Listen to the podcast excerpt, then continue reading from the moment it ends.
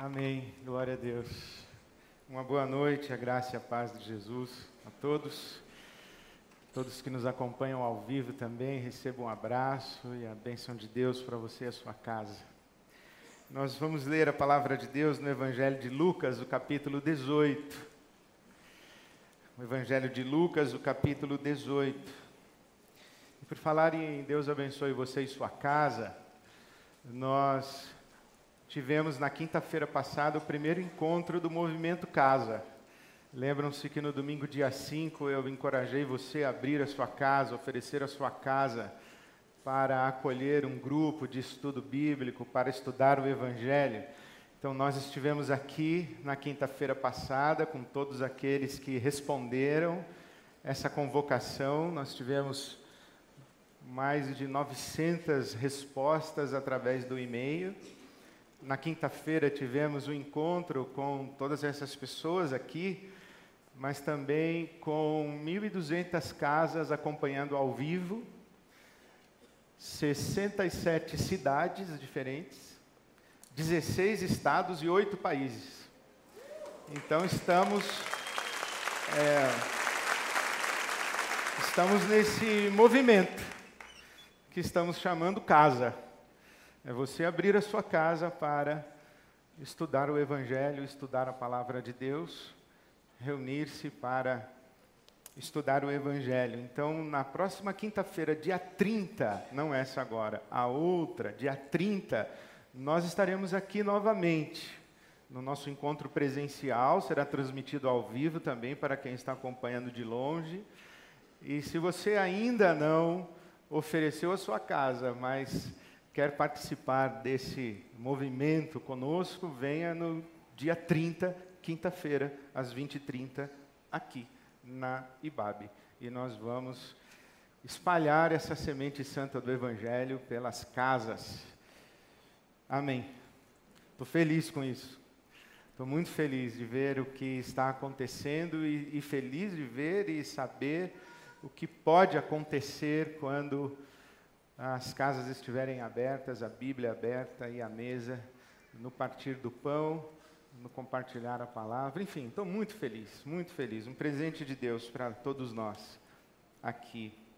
Bom, estamos em Lucas 18. Que o Senhor nos dê a Sua palavra nessa noite, que o Espírito Santo nos guie a toda a verdade. Amém? Lucas 18, eu quero ler a parábola do fariseu e do publicano, contada por Jesus, bem conhecida de todos nós. Esta parábola que nos ajuda a compreender a diferença entre religião e evangelho, entre vida religiosa e experiência viva de um relacionamento vivo com Deus. E a parábola começa no versículo 10. Mas é muito importante a gente ler o versículo 9, ou a partir do versículo 9, porque o versículo 9 tem a chave de interpretação da parábola. Jesus nos conta uma parábola, mas a chave hermenêutica da parábola está no versículo 9. Porque o comentarista Lucas diz que há alguns que confiavam em sua própria justiça e desprezavam os outros, Jesus contou esta parábola. Então vem a parábola. Dois homens subiram ao templo para orar. Um era fariseu e o outro publicano. O fariseu era um religioso. Jesus escolhe duas figuras de campos opostos. Ele escolhe um homem religioso, zeloso da lei de Moisés, um fundamentalista, conservador, um praticante da lei e um praticante da lei muito cioso dos seus compromissos para com Deus. Então é o fariseu o grupo religioso judaico do tempo de Jesus mais zeloso da lei de Moisés. E o publicano, publicano é um mundano. Publicano, ele é um vendido para Roma, ele é um cobrador de impostos que faz o serviço sujo para Roma, cobrando impostos do seu próprio povo. Então ele é beneficiado trabalhando para Roma contra o seu povo. Então ele tem uma reputação e uma moral absolutamente reprovada. Se Jesus queria encontrar um ícone de uma pessoa não gostável e detestável, Jesus encontrou o publicano. Eu não sei quem você colocaria no lugar do publicano hoje, não sei quem você colocaria no lugar do fariseu, mas um é um religioso, o outro é um mundano. Então Jesus diz que o religioso e o mundano foram ao templo para orar. O fariseu religioso, em pé, orava no íntimo e dizia: Deus, eu te agradeço porque não sou como os outros homens, ladrões, corruptos, adúlteros, nem mesmo como este publicano, como este homem mundano. Jejuo duas vezes por semana e dou o dízimo de tudo quanto ganho. Mas o publicano ficou à distância, e ele nem mesmo ousava olhar para o céu, mas batendo no peito dizia: Deus, tem misericórdia de mim, que sou pecador. Eu lhes digo, palavras de Jesus, que este homem, o publicano, o mundano, este homem, e não outro, foi para casa justificado diante de Deus. Pois quem se exalta será humilhado, e quem se humilha será exaltado.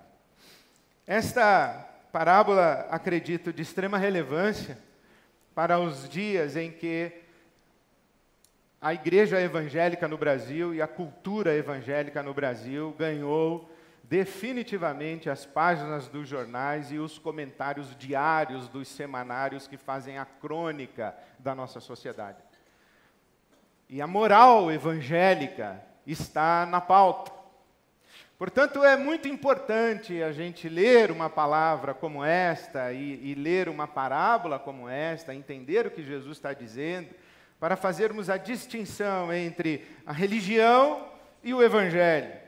E especialmente para afirmar, afirmarmos com, com muita contundência nos dias de hoje que o evangelho transcende em muito uma proposta moralizante moral. O Evangelho vai muito além da moral, porque é exatamente disso que esta parábola está tratando. Um homem que se escora, que se auto-justifica, que se auto-aprova, e que, na verdade, na palavra de Jesus, um homem que se exalta em razão do seu comportamento moral aos olhos humanos irrepreensível em detrimento de um homem cujo comportamento moral é absolutamente reprovável e reprovado. E como é muito próprio de Jesus, ele inverte a nossa lógica. Jesus tem esta habilidade de transformar mocinhos em bandidos e bandidos em mocinhos. Aqui, ele conta a história de um homem que aparentemente fala com Deus, mas Jesus insiste em dizer que ele não fala com Deus, ele fala consigo mesmo. Ele pensa que fala com Deus, mas ele fala consigo.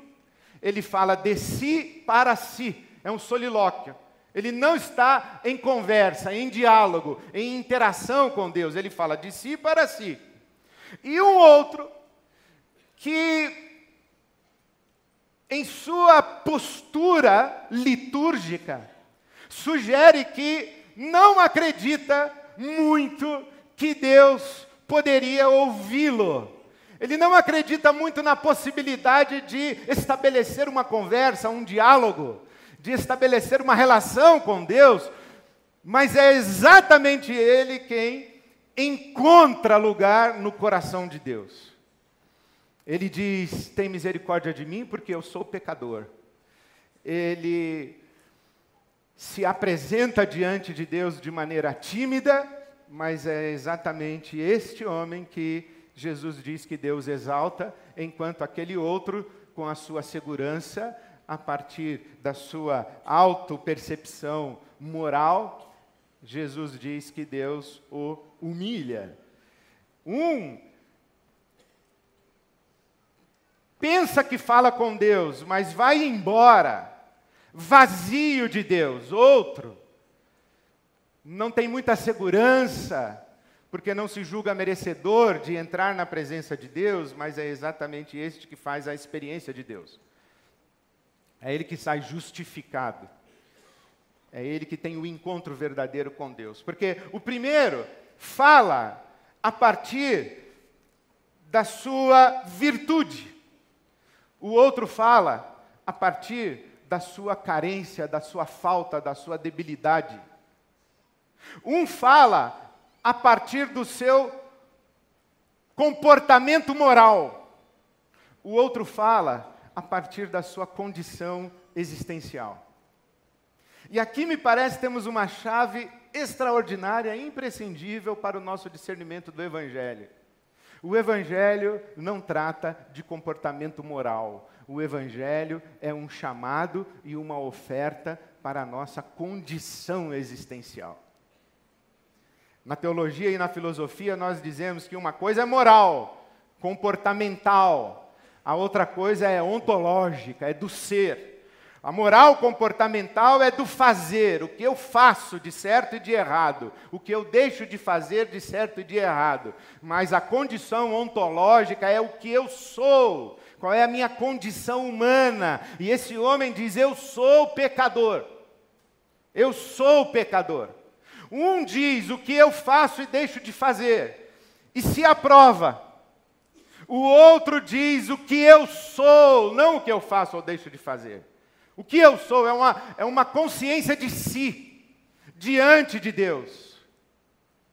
E isso é muito importante para a gente sublinhar, porque a Bíblia nos ajuda a entender o que é que esse homem está afirmando quando diz eu sou pecador. O que é ser pecador? O que é essa confissão? Eu sou pecador. Que está na Gênese, no marco zero da experiência de Deus na tradição cristã. A nossa consciência de somos pecadores. O que quer dizer isso? Na Bíblia, o conceito de pecado tem pelo menos três estágios. O primeiro estágio é na lei de Moisés. O primeiro estágio é na Torá.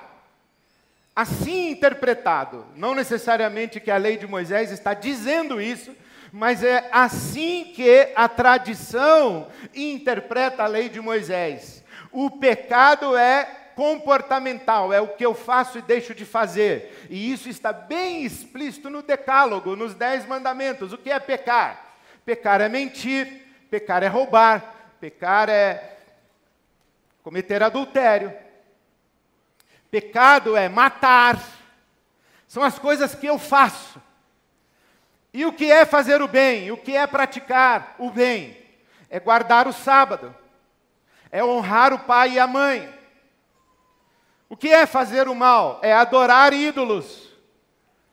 Então, pecado na lei de Moisés, a tradição se apropria da revelação da Torá, dizendo que pecado é o que eu faço ou o que eu deixo de fazer, é o meu comportamento. E o fariseu interpreta o pecado assim: eu não sou corrupto, eu não sou ladrão, eu não sou adúltero, e eu faço as coisas certas. Eu jejuo duas vezes por semana. A lei mandava jejuar uma vez por ano, ele jejua duas vezes por semana.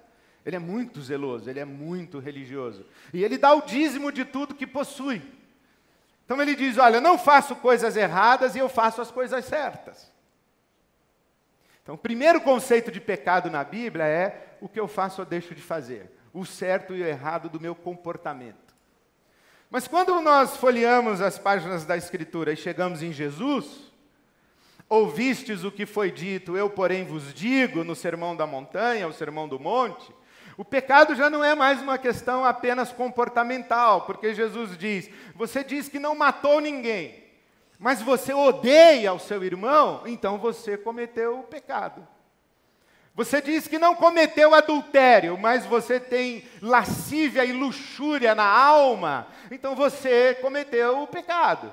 O pecado não é, então, apenas uma questão do meu comportamento, mas é uma questão da minha subjetividade das minhas paixões interiores, das minhas motivações, das forças que determinam a minha ação no mundo e contra as quais eu luto dentro da minha alma.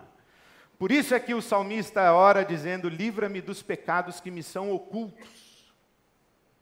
Livra-me dos pecados que me são ocultos. Ele diz assim: sonda-me, ó Deus, e conhece o meu coração, e vê se há em mim algum caminho mal. Está vendo como a própria tradição de Israel reconhece essa noção de pecado? que não é apenas comportamento, e já estava lá no Decálogo: não cobiçarás. Cobiça é uma coisa que está dentro da gente, a cobiça vaza pelos olhos, mas ela está dentro da gente, está na nossa subjetividade. Então, o pecado é comportamento, o pecado é a subjetividade, são as minhas paixões, as minhas motivações, as disposições da minha alma. Mas vem o apóstolo Paulo em Romanos capítulo 7 e dá um passo além. E ele diz assim: sabe, eu descobri que pecado não é apenas o meu comportamento, ou o que eu faço ou deixo de fazer. E também o pecado não é apenas aquilo que habita a minha interioridade. Porque eu, na minha interioridade, ou pelo menos na minha mente, na minha escolha subjetiva, eu tenho prazer na lei de Deus. Eu tenho desejo de fazer a vontade de Deus. Mas eu não consigo. O bem que eu quero fazer, eu não faço. O mal que eu não quero, esse eu pratico. Então eu percebo que há em mim um princípio, um poder, uma força, uma assombração, alguma coisa dentro de mim que me arrasta para longe do bem que eu quero e para perto do mal que eu rejeito. E eu descubro que na minha carne não habita bem algum. E eu grito: miserável homem que eu sou, quem me livrará de mim mesmo? Quem me livrará desse meu corpo mortal? Quem me livrará dessa minha condição existencial? Então o pecado não é apenas o que eu faço ou deixo de fazer, não está apenas na subjetividade da minha interioridade, mas o pecado tem a ver com a minha condição humana. Eu sou pecador. E é muito importante que esse homem religioso, que fica no primeiro estágio de percepção e compreensão do conceito de pecado, do comportamento, ele não diz eu sou pecador. Ele diz: eu, eu te dou graças porque eu não sou pecador. Eu não sou como os outros, nem como esse homem aqui. Porque quando a gente usa a régua moral para a autoavaliação espiritual, a gente cai na armadilha da administração da hierarquia da santidade. Tudo bem que eu não sou tão santo quanto ele. Tudo bem que eu não sou tão santo e piedosa quanto ela. Mas também eu não sou que nem a minha cunhada. Mas também eu não sou como essa vizinha. Mas também eu não sou como esse homem. E a gente hierarquiza, porque a religião com régua moral e ritual faz com que a gente se acredite superior que a gente se exalte. Mas quando a gente compreende o pecado na sua dimensão mais profunda, a gente se nivela. Nós sabemos que somos iguais a todos os que estão ao nosso redor. E, na verdade, quando a gente tem uma profunda consciência de pecado, a gente tem inclusive a tendência de se achar aquém daqueles que estão à nossa volta. Isso de exaltar-se e de humilhar-se encontra em São Tomás de Aquino uma explicação extraordinária. Porque São Tomás de Aquino, quando comenta os sete pecados capitais, ele vai falar do pecado maior, o pai de todos os pecados, o orgulho, Tomás de Aquino vai falar da vaidade. Vaidade do latim vanitas, vazio. E Tomás de Aquino fala da vanglória. O pecado do orgulho e da vaidade é o pecado da vanglória. A glória do que é vão, a glória do que é vazio. E Tomás de Aquino diz que nós somos isso, nós somos vazios. Em que sentido? Ele diz: Nós não temos substância, não temos consistência e não temos permanência. Nós somos vazios. Não temos substância, não temos consistência e não temos permanência. Não temos substância, porque nós não somos autossuficientes. Nós não somos autoexistentes. Nós somos seres que receberam de Deus o direito de existir, ou a possibilidade de existir. O apóstolo Paulo fala, escrevendo aos Romanos, capítulo 4, que Deus chama a existência as coisas que não são como se fossem. Quem somos nós?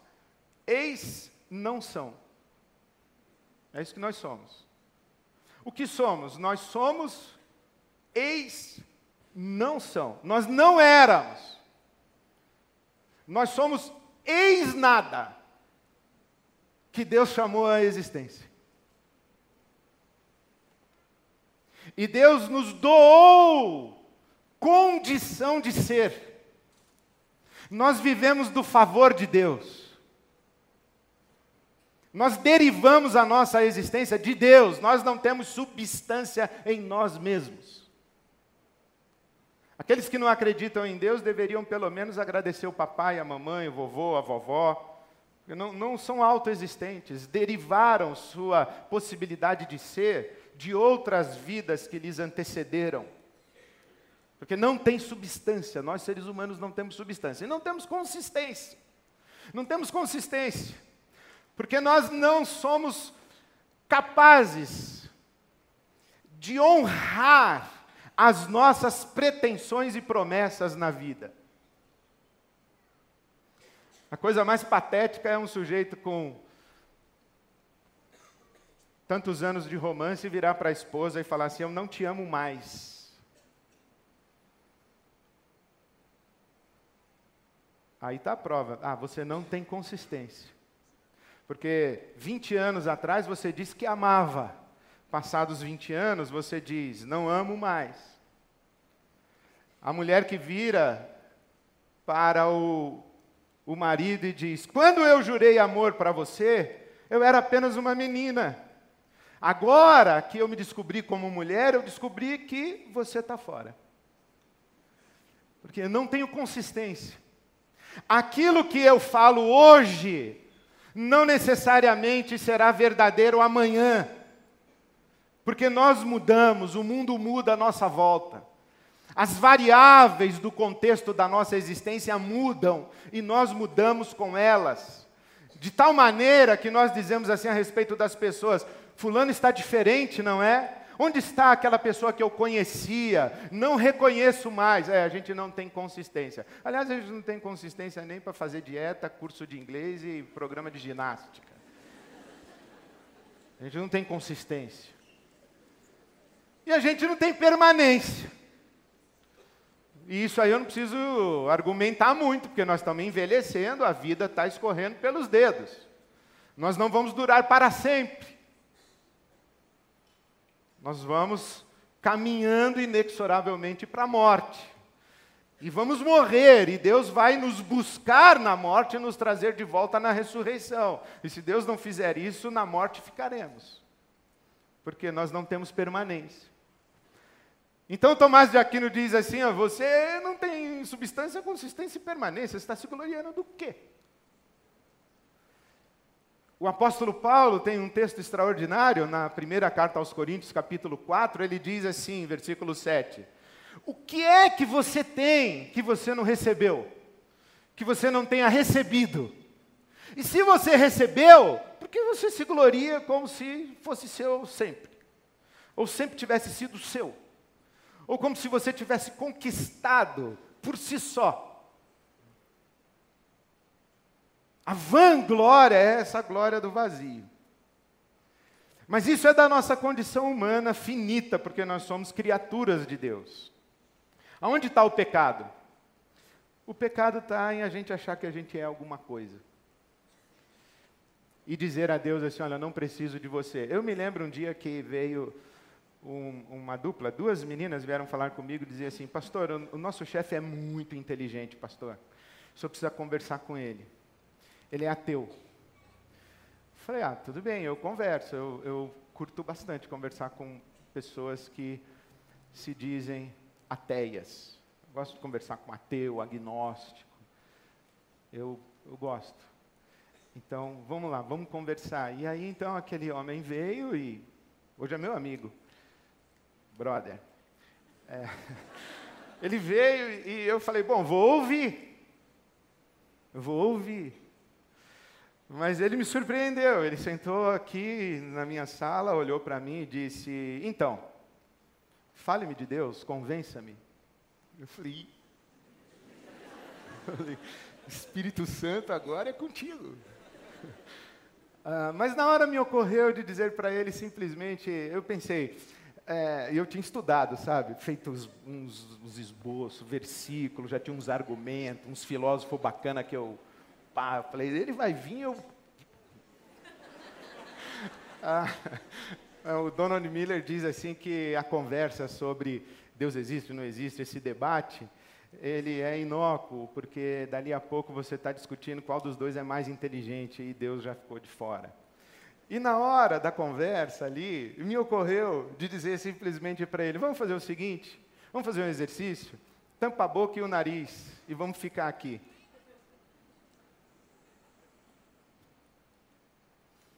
Então, se você fosse autoexistente, autossuficiente, você continuaria vivo assim. Feche o seu sistema para qualquer interferência externa e sobreviva. Qual é o nosso pecado? É a gente se fechar para Deus e dizer assim: Eu não preciso de você. É como se a gente dissesse: Eu tenho substância, eu tenho consistência, eu tenho permanência, eu não preciso de você. Qual é o nosso retorno para Deus? Tem misericórdia de mim, eu preciso de você. Tem misericórdia de mim, eu reconheço a minha condição humana finita. Eu reconheço esse meu lugar, mas eu não me revolto contra ti. Eu clamo pela tua misericórdia e pelo teu favor. Eu reconheço a minha necessidade de ti. Eis-me aqui, outra vez, diante de ti. Abro meu coração, meu clamor, tu escutas, porque eu venho me derramar, dizer que te amo me derramar, dizer: Te preciso. Quem é o, o mundano? O mundano é aquele que cai de joelhos e diz: Tem misericórdia de mim, eu vivo do teu favor. Tem misericórdia de mim, eu vivo da tua graça. Tem misericórdia de mim, eu não vivo da minha virtude. Tem misericórdia de mim, eu não vivo do meu comportamento moral, porque isso aqui é superfície. Quando a gente trata a nossa relação com Deus como relação moral, comportamental, a gente adoece. Porque a gente fica administrando como se a nossa relação com Deus fosse um constante bem me quer, mal me quer, bem me quer, mal me quer. Hoje fui bem, hoje fui mal. Estou numa fase boa, estou numa fase ruim. A gente fica administrando as nossas tentativas de comportamento correto. E a gente vive um, um, um, um círculo vicioso de tentar fracassar, experimentar a frustração, a culpa, fazer promessas, chorar, e fica nisso. Porque a gente está com a régua moral. E acaba colocando máscaras e acreditando que o nosso comportamento visível e observável, objetivamente, significa alguma coisa aos olhos de Deus. Mas a Bíblia bem disse, né, que Deus não vê como vê o homem, porque Deus vê o coração. Uma das coisas que eu aprendi quando estudamos juntos a santidade é que a santidade é um tipo de coração. A santidade não é um conjunto de comportamentos. A santidade é um tipo de coração. É um coração que está sempre de joelhos dizendo: Tem misericórdia de mim, eu sou o pecador. Não é, ah, eu me arrependo do que eu fiz ontem, a semana passada, ou das coisas que eu fiz ou deixei de fazer. Não, é a minha condição. E eu estou aqui de joelhos de novo. Eu vim aqui outra vez me derramar, dizer que te amo e que de ti eu preciso. E Deus nos acolhe e nos recebe. É como se eu dissesse a Deus: Senhor, eu, eu não tenho substância, consistência e permanência. E Deus diz assim: e eu não sei. Eu não te conheço. Mas eu te acolho, eu te recebo, você é meu filho. Eu doei vida para você, eu chamei você pelo seu nome quando você estava na imensidão do nada. Eu trouxe você à existência, não vou sustentar a sua vida. Então, ande nesse pavimento que é a minha graça, a minha bondade, o meu favor. Um coração quebrantado diante de Deus. Sempre. Porque a gente pensa que essa oração do publicano, tem misericórdia de mim, pecador, é a oração que a gente faz quando a gente se converte. Então hoje, Alguém diz assim: Senhor, tem misericórdia de mim, eu sou pecador. Aí, ok. Aí depois disso, entra na classe do batismo, se batiza. Aí daqui a dois meses, três meses, já está orando: Senhor, eu te agradeço, porque eu era pecador, não sou mais. Eu não sou mais como os demais. Agora eu era pecador, que nem o meu cunhado. Mas, Senhor, eu te agradeço que a tua graça entrou na minha vida, agora eu sou batizado, eu, eu frequento a Ibabe, canto com Baruque. Eu te dou graça, Senhor. Eu não sou como os demais. A oração, eu sou pecador, que é a oração correta de um domingo, é nessa condição que a gente se coloca diante de Deus e vive da graça de Deus. É a oração de todo domingo. Mas não é uma oração resignada do tipo, eu sou pecador. Tem um pessoal que gosta até de citar versículo, Deus, tu sabes que eu sou pó. Só para ficar fazendo sacanagem. Não é para isso. Eu reconheço a minha necessidade de Deus. Eu reconheço que eu ando sob ou sobre, em cima de a graça de Deus, o favor de Deus. Esse é o que pavimenta o chão onde eu piso, o acolhimento e o perdão de Deus para mim, dizendo: Você é o meu filho amado. Então eu ando aí. Eu ando aí dizendo, como o apóstolo Paulo, pela graça de Deus eu sou o que sou, porque a graça de Deus para comigo não foi vã.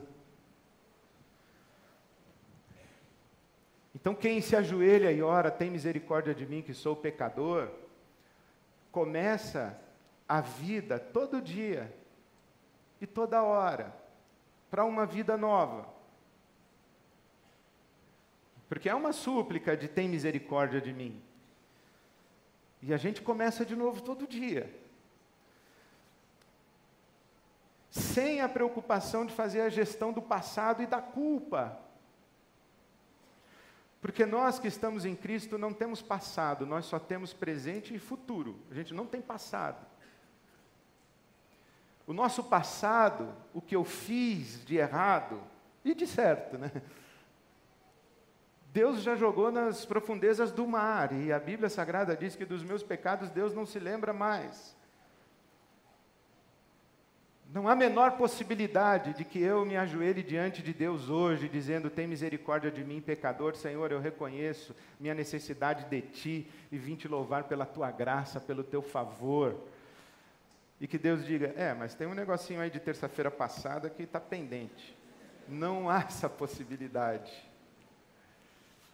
Porque o apóstolo Paulo escreve aos Romanos no capítulo 8, ele diz assim: Eu estou convencido, estou absolutamente certo de que nem a morte, nem a vida, nem o presente, nem o futuro, nem qualquer outro poder ou qualquer outra criatura, nem a profundidade, nem a altura, poderão nos separar do amor de Deus que está em Cristo Jesus, nosso Senhor. Mas ele diz: nem o presente, nem o futuro, não tem passado. O que Deus quer ouvir de nós hoje é: Senhor, estamos aqui, a gente veio se derramar diante de Ti com gratidão pela vida que recebemos de Ti.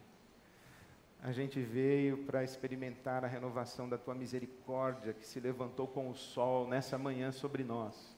A gente veio aqui para celebrar a Tua bondade, a Tua graça, o Teu favor, o Teu amor, a Tua mercê. E por que a gente faz isso? Porque Deus tem substância, consistência e permanência. Tu és fiel, Senhor. Tu és fiel. Nunca mudaste. Consistência, hein? Nunca mudaste. Nunca faltaste. Tal como eras, tu sempre serás. Esse é o nosso Deus.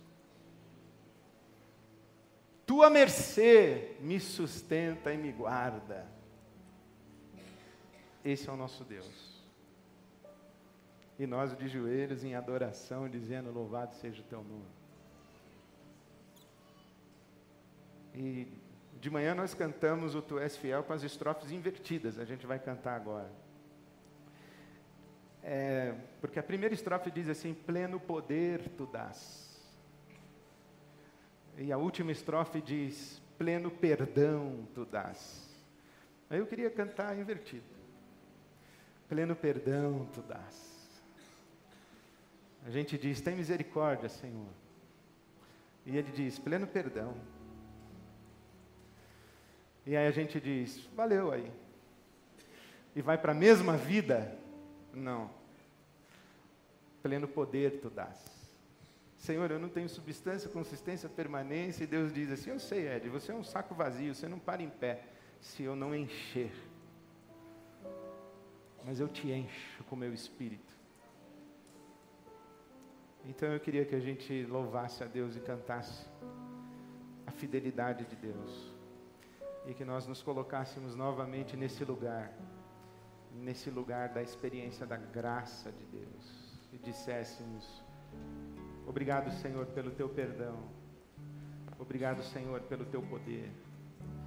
E nós juntamos as nossas vozes as vozes da criação para te louvar pela tua fidelidade. Queria que você ficasse em pé e a gente cantasse assim para Deus, mas eu queria fazer mais. Eu queria dar para você a oportunidade de fazer, quem sabe pela primeira vez, a oração desse publicano. E você falar assim, Ed, cara, eu entendi o Evangelho agora. Eu entendi que eu sou pecador, que a questão não é o que eu faço ou deixo de fazer, é a minha condição. E eu quero experimentar essa graça de Deus na minha vida por causa de Jesus. Ou quem sabe você que está aqui hoje à noite e que quer dar um passo concreto na direção de estar aqui nas águas do batismo no próximo grupo que, que vier aqui. Então, se é o seu caso, quer dar um passo e fazer essa oração dizendo: Senhor, tem misericórdia de mim, eu sou pecador, e ouvir de Deus pleno perdão, pleno poder. É, pode sair do seu lugar enquanto a gente canta, que eu queria orar com você e por você hoje à noite. Enquanto nós cantamos, pode sair, vem para cá, fica aqui, nós vamos orar juntos daqui a pouquinho. Pode vir.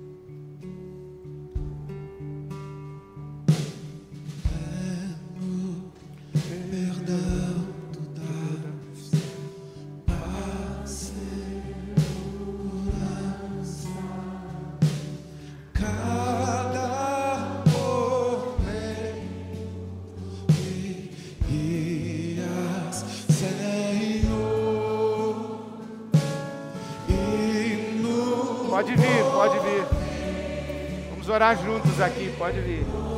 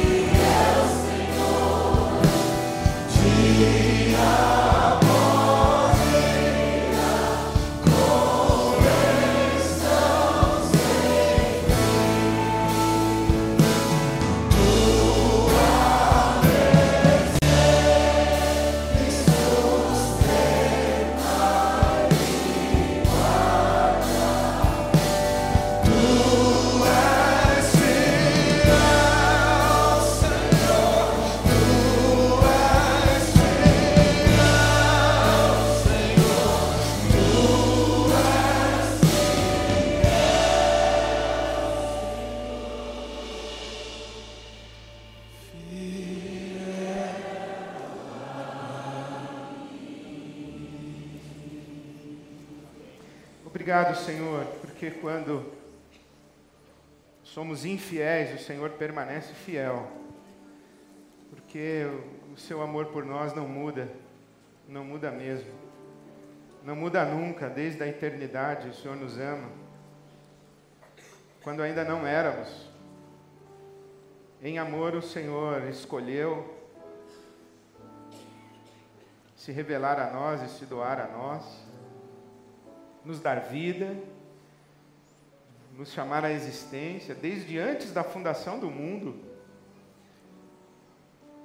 Nós te damos graças, ó Deus nosso Pai. E nós te pedimos juntos que o Teu Espírito Santo sopre sobre nós, e especialmente sobre estes que dão um passo na Tua direção em resposta ao Teu chamado em resposta à tua interpelação de amor, nós te pedimos que o teu Espírito Santo sobre, sopre sobre todos eles. E que tenham abertos os olhos do seu entendimento. E que recebam a iluminação do entendimento para que se apropriem da tua verdade, que só pode ser discernida espiritualmente, que o teu espírito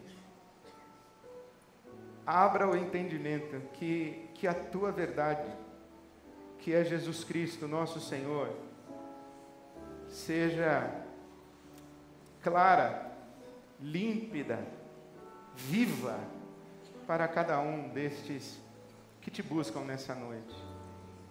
Que ouçam a tua voz dizendo pleno perdão. Que sejam libertos de suas culpas a respeito do passado dos seus comportamentos erráticos e errantes e autodestrutivos, daquilo que fizeram e deixaram de fazer, e que lhes trouxe mal e trouxe mal às pessoas ao redor. Livra-os do peso dessa culpa, do, do incômodo maldito dessas memórias. E faze-os desfrutar do teu perdão.